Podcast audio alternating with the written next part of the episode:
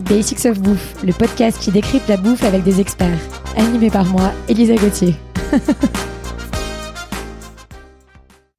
Dans ce troisième épisode de notre série sur la boulangerie, je retrouve Alice qui est la fondatrice de Ten Bells pour parler de brioche. Hello Alice. Hello.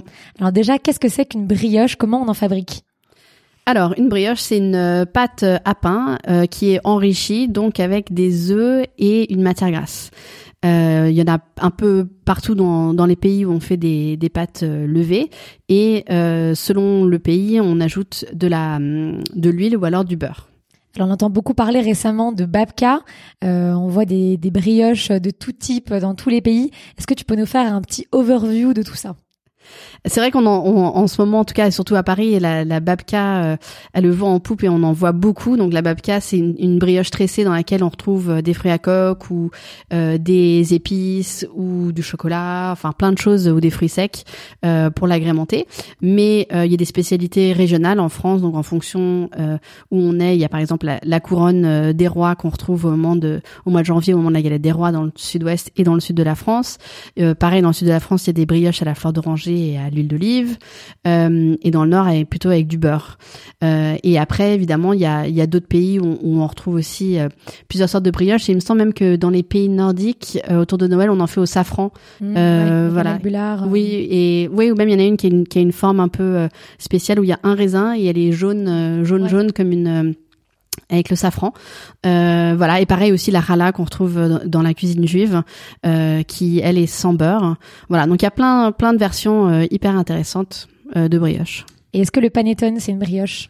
Alors je suis pas sûr, mais oui, selon moi, oui. Euh, ce qui fait la particularité et la difficulté de, de la hum, du panettone, en fait, c'est que c'est une fermentation naturelle avec un levain, un levain très spécial, pas le même que celui qu'on utilise pour le pain en levain, mais qui est une qui qui est utilisé euh, différemment et ça rend euh, l'exercice euh, très difficile. Et la farine aussi est assez importante et voilà, donc c'est pour ça que c'est c'est quelque chose que on retrouve bah, surtout en Italie parce qu'il y a la farine qui correspond euh, et aussi parce que c'est assez difficile comme exercice. Il y a des concours d'ailleurs en Italie euh, entre les différentes régions, euh, les différents chefs, euh, c'est assez incroyable. Oui, et, et c'est sûr que oui, c'est, c'est, on en fait beaucoup à Noël et on en fait aussi euh, à Pâques en forme de colombe pour les pour les fêtes de Pâques. Oh, magnifique. Et le truc qui peut être un peu relou avec la brioche, c'est que ça sèche peut-être un petit peu plus rapidement qu'un qu'un pain au levain, par exemple. Est-ce que tu peux nous donner une recette facile pour pimper une brioche?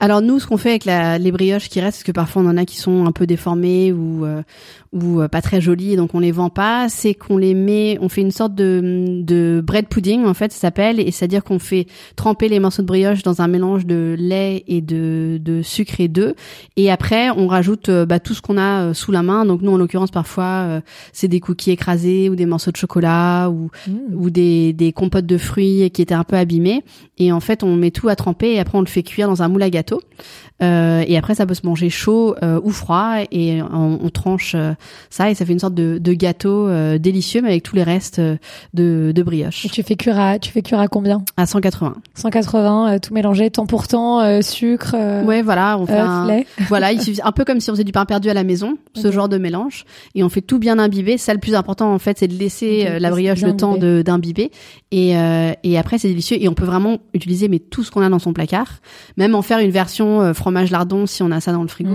il y a, y a toutes les toutes les possibilités euh, imaginables. Bon, ça y est, on connaît tous les secrets de, de Ten Bells. Merci beaucoup, Alice, et on se retrouve la semaine prochaine pour parler de viennoiserie. Merci. Merci à tous d'avoir écouté cet épisode. J'espère qu'il vous a plu. Retrouvez-moi autour d'un café à mon restaurant kiosque, K-I-O-S-K, rdvo kiosque sur Instagram. À lundi prochain pour un nouvel épisode de Basics of Bouffe.